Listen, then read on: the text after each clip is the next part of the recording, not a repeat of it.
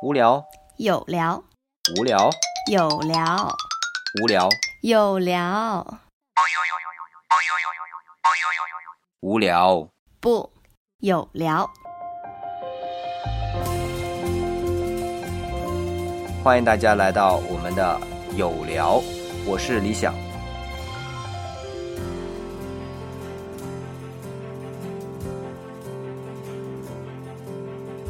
今天的嘉宾是胡丹凤老师，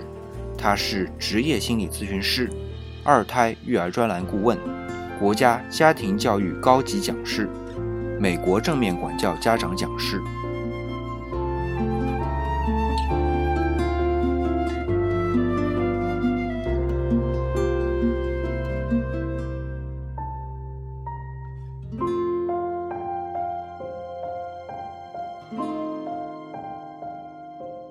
大家好，今天呢，我请来的啊是前一期我们聊多子女家庭关于位置的胡丹凤老师。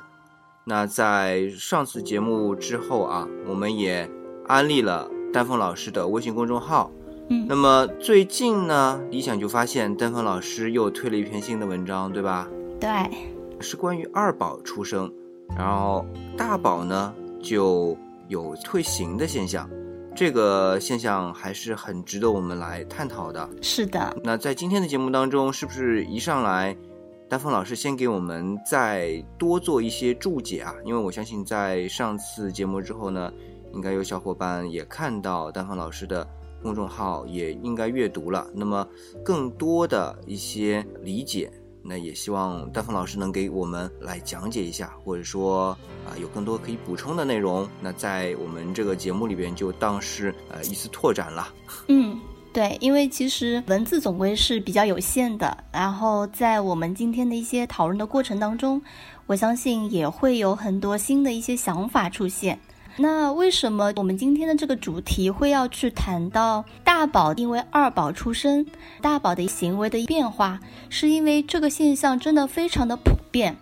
而且也是会让妈妈或者是爸爸比较焦虑的，因为二宝刚出生的那一段特殊的时间，整个家庭都在不断的适应二宝出生的环境当中，大宝让我们会觉得有一些反常的一些行为，会让。父母会觉得不知所措，因为他们都已经觉得，哎，大宝已经很大了，嗯然后很多行为已经是固定了，或者是说三个人的家庭运作模式就已经很顺畅的，哎，突然来了一个二宝，大家觉得好像从来没有看到过这样一个孩子，甚至有的时候从大人的主观世界的一个判断，会觉得，哎，大宝不乖了，怎么开始学坏了？所以会有很多的疑惑在这里面。那具体有一些什么行为呢？呃因为对于多子女家庭，可能啊、呃有这样的一个经历，嗯可是如果是一个将要有的多子女家庭，或者比如说独生子女家庭，可能刚才丹凤老师这样的介绍，可能并不非常的具象啊，嗯就说有些什么样具体的行为，嗯哎，会感觉到好像孩子哎不乖啦、学坏啦之类的呢？嗯，那每个孩子他的行为都很多，但是如果去归类的话啊，大概有这样几种。那首先就是不同的年龄段的孩子，他可能出现的这个问题会不大一样。那如果说基本上大宝跟二宝之间相差年龄在六岁以内，啊，他们出现的这种退行的行为几率会大一些。那至于为什么是在六岁以内，我们稍后会提到。好，卖个关子。对，嗯，那我们经常会看到什么呢？就比方说，明明大宝已经断奶啦，或者是已经戒奶瓶了啊，呃，或者不会妈妈再亲喂了，有了二宝之后，他就开始抢着要吃妈妈奶啦。比方说，看到二宝依偎在妈妈的怀里，那个时候他可能就会去阻挠，不要妈妈去喂二宝，他也要吸奶。还有就是说，自己拿着奶瓶，他也要吃，甚至是会去跟二宝去抢安抚奶嘴，就是睡觉的时候，二宝一个，他一个，就是弟弟有的他也要有，或者是妹妹有的他也要有。那另外一种就是大宝也已经不用尿布啦，嗯因为大家都知道不用尿布其实真的是一个很大的突破，也是爸妈都很头痛的阶段。但是会发现，哎，突然大宝开始频繁尿裤子了，就就就是开始很头痛。哎，我们就会很奇怪，因为大宝其实已经是自己可以独立去上厕所，哎，为什么开始尿裤子了？甚至有的时候就是爸爸妈妈实在是没有办法，又重新给他用上尿布，嗯，这样的一个行为。那还有一种就是可能那个大宝又再大一点了，已经分床睡啦。可是有了二宝之后，他就开始要跟妈妈或者二宝要挤一块儿，他也要睡在妈妈身边，或者就是说，哎，半夜又爬起来要开始，真的会很折腾人，是这样的，是真的，嗯，对对对。还有包括就是说，如果已经去上幼儿园了，早上就开始不想去幼儿园，就是说啊肚子痛啊、头痛啊，然后还是哭闹呀等等等等，可以罗列的大概的这个行为的分类就主要就是这些，基本上分了三大类，对，一个是跟吃有关系的，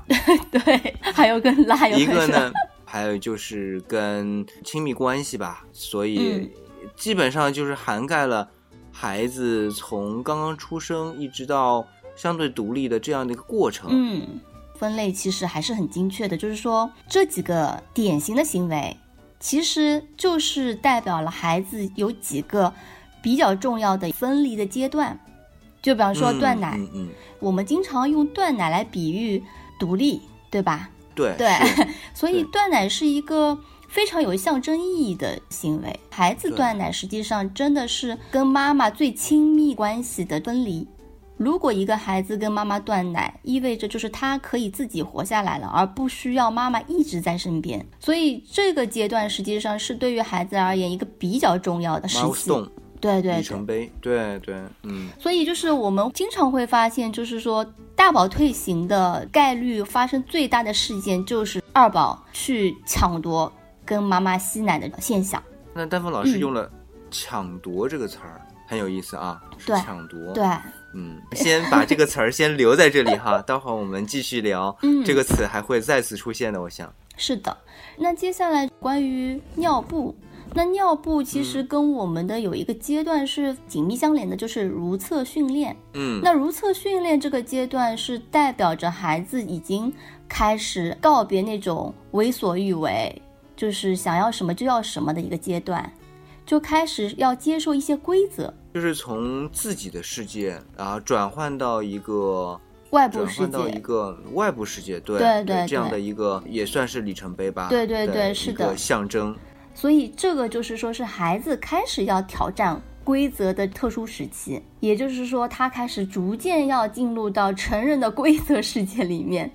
所以这也是一个非常重要的独立的一个时期。那之后的，比方说分床呀，去幼儿园呀，特别是去幼儿园这样的一个阶段，是真正要开始脱离家庭去到社会，它又是一个质变的阶段。我们经常会说，一个孩子在家庭当中是否已经给予到很多的支持，就看他是不是能够比较独立的和家庭分离，进入到幼儿园。进入到幼儿园是一个试金石，嗯，对，所以这个时候，如果说在这个分离的阶段，其实我们并没有很好的处理的话，啊，孩子在退行的时候也是容易在这个阶段卡壳。有些孩子在幼儿园分离前面一两个星期，其实还是会比较的哭闹，但过一段时间就稳定了。但有些孩子会持续很长的时间，甚至一年。就让我想到股票。就说我们 行情来一波，比如说有跳空，嗯，但跳空之后后面再怎么涨，从技术角度来说，它总有一段时间要补那个跳空的部分，嗯，就说如果这个东西不是一个完整的，嗯，它终究要把它补全的，对吧？可以这么 打个比方，对对对，就是出来混总是要还 的，对对对对。如果说在这几个重要的分离的阶段之前。父母并没有处理得很好，或者是说在某一个阶段父母给的太多或者太少，其实都会引发孩子退到那一个阶段。就比方说。在妈妈亲喂的过程当中，给的密度太高，或者说延的时间太长，其实很容易让孩子退行到，呃，他要需要再去吃妈妈的母乳这样的一个阶段。这还真是跟我想象的不一样。哦，我本来的理解，包括像我阅读丹凤老师文字的时候，我的理解是，就是他给予的不够的情况下，嗯他比较容易退回。嗯嗯，过多也能退回吗？因为我觉得这个部分你把它补足了，嗯那就满足了嘛。那满足了之后就不会再有需求了。嗯那是因为不满足才有需求，但是如果过多，它还是会啊返回来是什么一个底层的一个原因呢？嗯，是这样的，就是说，如果说是就是从精神分析的角度而言的话，我们会嗯说，在那个阶段我们停留的利比多会固化在那里。就是过度的满足，它的嗯能量会积聚在那个阶段，而且如果说是父母过度的满足的时候，孩子他会有非常美好的固着在那个阶段的体验。所以，当他如果说没有继续的内部力量往前走的时候，他就特别容易回到那个令他有充满美好回忆的阶段，是这样子的。所以我们经常会说，嗯哎，妈妈就是足够好。其实你只要做到六七分就可以了。如果你在那啊，现在有一个叫什么“六十分妈妈”这么个概念，对对吧？对对对对，其实就是这样的，就是你分数太低，孩子容易也会有退行到那个阶段；你分数太高，他也会。所以过少和过多其实都会对这一个阶段难拿捏的啊。对对对，所以做父母都很不容易，就是这我就个原因。打个比方，就嗯类似就是说一条路，然后一个球呢是要从这个一条路径上面滚过去的，然后有一个地方是一个关卡，如果它是往上抬高的，那这个球也是不容易过去滑过去。那如果说它是往下凹的，它也不容易滑过去，因为这个就变成一个坎儿，就卡在那儿了。对对那么对对，要刚刚好平滑，或者上下它有一个幅度，不能太大，比如说光滑度或者平滑度正负百分之五或者百分之三，嗯对哎，这个时候哎刚好能够滑过去，很顺溜，要不然它就是过不去了，不是卡着就是挡着。是对，我觉得这个比喻非常形象，因为 其实还会考虑到这个球的大小。啊，对，因为每个孩子，就像如果这个球的话，这个每个孩子球的大小还不一样，真的是你要真的做好一个足够好的妈妈，实际上真的很难，因为你还要考虑到孩子特性，大宝和二宝还有不一样，对吧？所以其实这也是给到我们一个另外的一个思路，就是说，其实每一个阶段我们都不可能很完美的，啊，是总是会留有那一些东西，或许就是说，这可能就是你之后的一个人生课题。所以，如果是按照这样的一个想法的时候，我们就会想，哎，如果大宝真的退行到了那个曾经我们可能做的没有那么的好的那个阶段，就等于是给了我们一个新的机会。一个比较好的契机吧。对，其实就相当于就是李想刚才做了一个比喻，球滚过的那条路径，对，那那个路径那个坡度，或者是那个坑度，就是 如果太高的话，我们再把它磨平一些；嗯，对，如果是太深的话，我们再把它填满一些。这样的话，他回过头去，他可能就走得更好。突然想到，因为是二宝造就了大宝这样的一个机会嘛，嗯，那二宝呢？还有三宝再来找这个机会嘛？万一没做好的话，只有谁三宝出生，给他机会是吧？对，谁给他机会？我真的倒从来没有想过。但是呢，你会觉得，哎，如果我只有一个孩子，那我是不是没有机会再去修补那一段了，对吧？啊但其实不会，因为你的人生路很长，然后你总归会遇到一些挫折，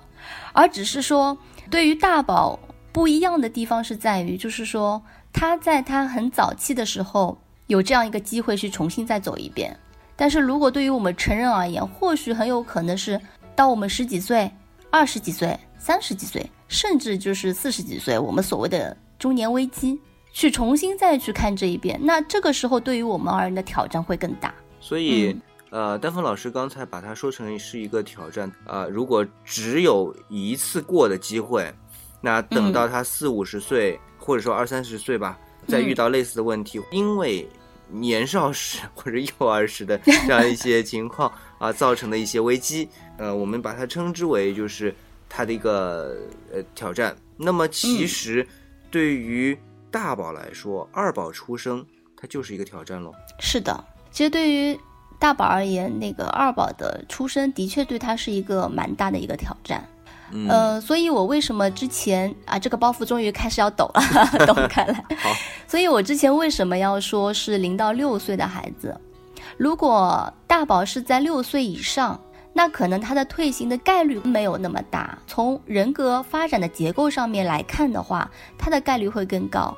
因为在六岁、七岁以后，其实我们大部分的一个人格就已经定型下来了。如果是在就像我们建房子一样，如果你在刚开始建房子的时候，你在结构上面稍微想要调整的时候，其实空间是比较大的。但是当你把房子的架构完全就已经搭出来了，你只是在贴上去什么瓷砖，或者是装哪块窗帘的时候，你要去改那个架构就非常难。我们经常会说三岁看到大，七岁看到老，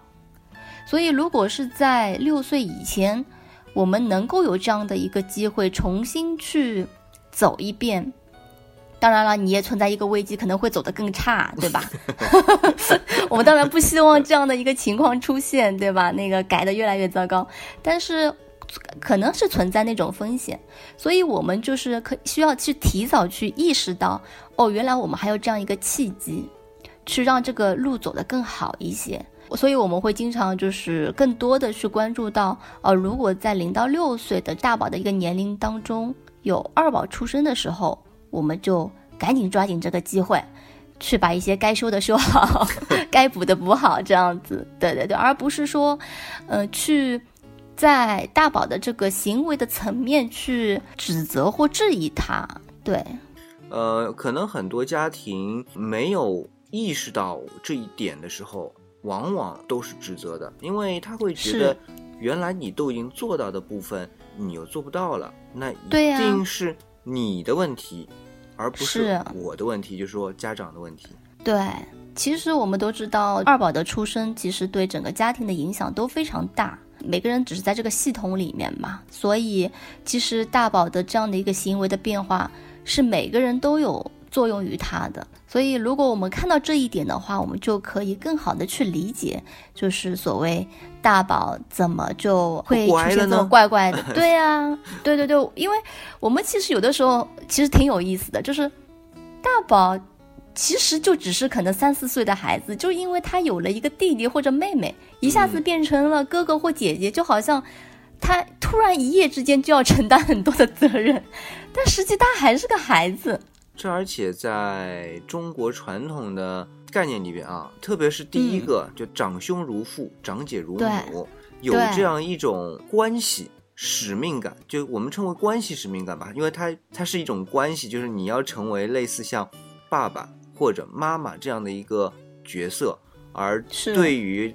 后面的弟弟妹妹形成的这种关系，他已经不是平辈，就是所谓手足，变成父母的这样的一个角色。啊，对，的确，对于大宝的压力是蛮大的，我觉得是。比方说，大宝还小的时候，三四岁开始肩负起一些父母的责任，这个孩子压力肯定会很大。对，所以他就有要逃避的这个动力了。是的，所以他就想再退回去，因为退到孩子那个阶段，他就不需要有那么大的压力。比方说，他退回到跟二宝一样的大小的时候，其实他心里面就是在有这样一个疑问。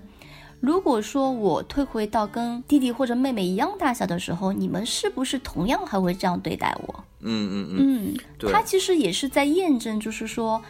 啊，因为嗯，我的身份变化了，是不是你们对我的一些爱也会改变？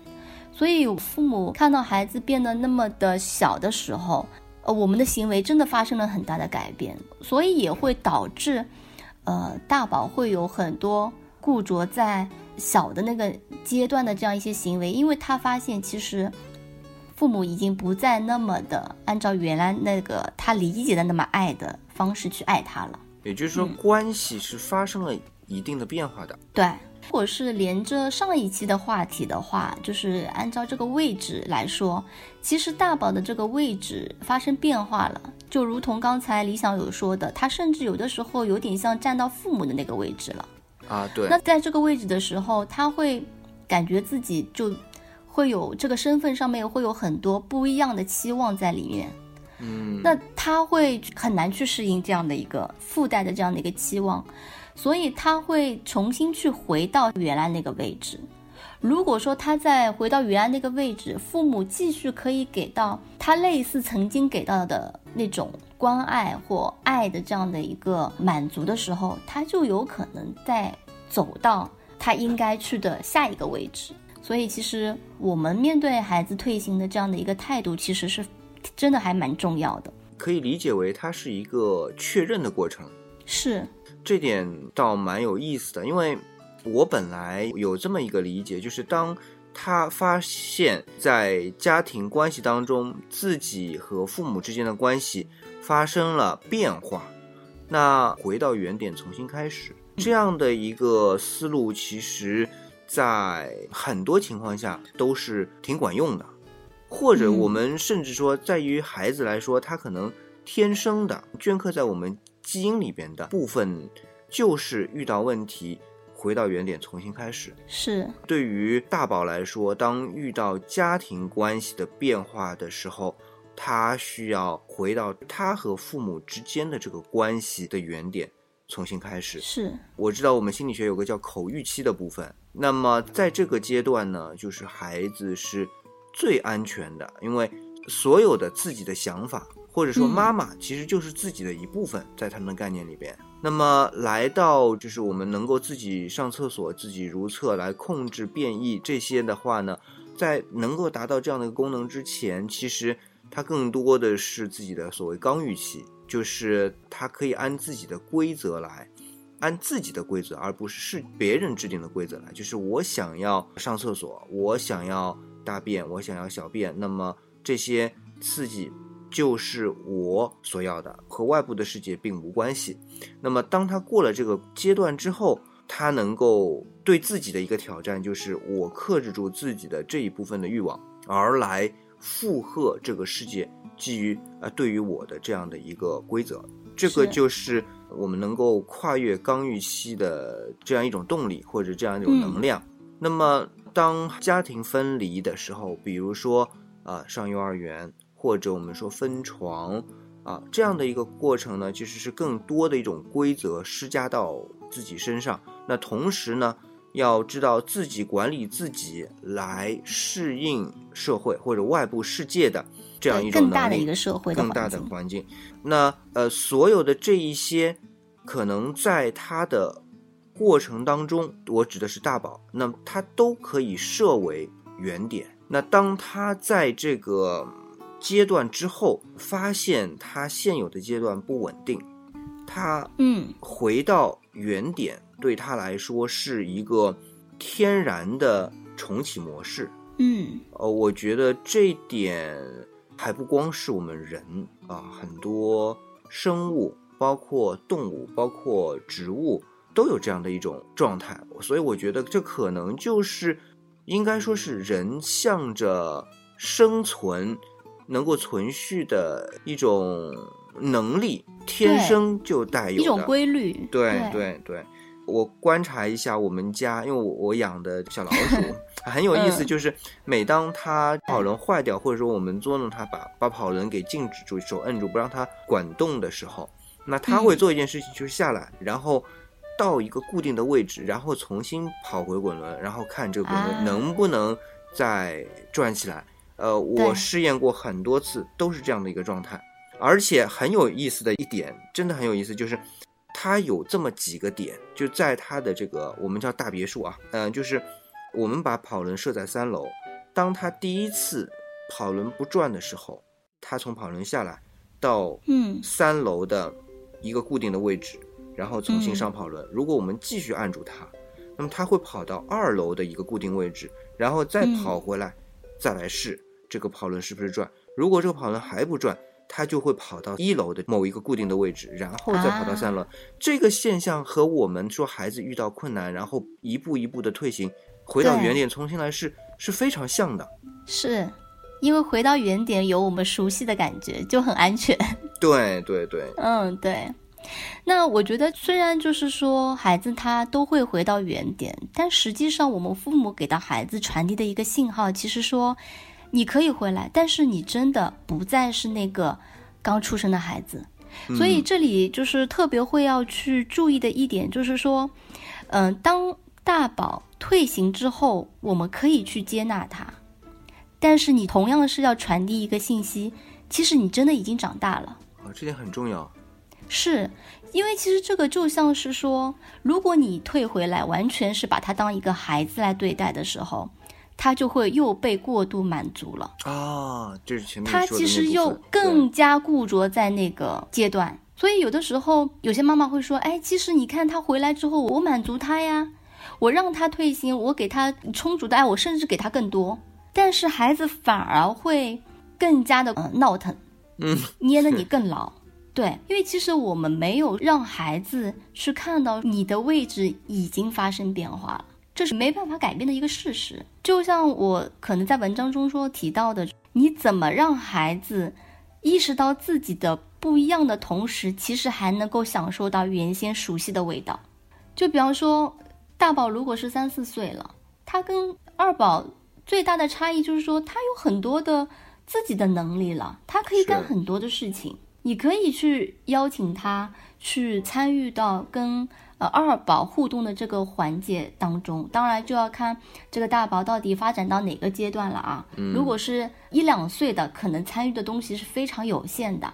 那如果三四岁甚至五六岁，那可以帮你做的事情是非常多的。所以真的就是说，这条路走回来其实也挺艰险的，我觉得。处处都是荆棘路。是，但是我就在想，就是说，如果这条路重新走的话，那这条路径你就会踩得更深、更稳，夯实它，对吧？对，夯实它。也就是说，如果大宝在未来还会遇到一些挫折的时候，他可能退回之后，他可以更容易再出发。所以，二宝的出生真的对于大宝而言，在某些程度上面真的是一个财富，就看我们怎么去利用它。好难呐、嗯，很难，非常考验我们的父母。对，这真的是考验父母。所以，对于一个家庭，每一个成员都是这关系当中的一份子，相互之间的这个作用都会引起后续的涟漪。二宝的、大宝的、父母的都有。对对，而且有了二宝之后，整个家庭的关系实际上应该是更紧密的，嗯，因为他需要的能量更多。那对于每一个个体来说，其实更累。是，就是你原先承载那个能量的系统，它需要升级了，你知道吗？嗯，是的。就是从一点零变成二点零的版本。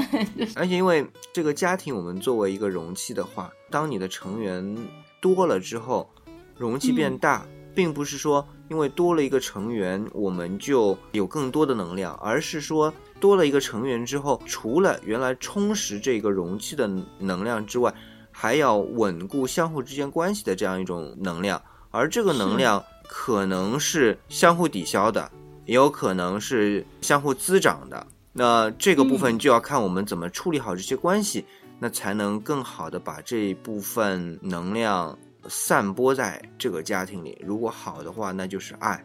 如果不好的话，可能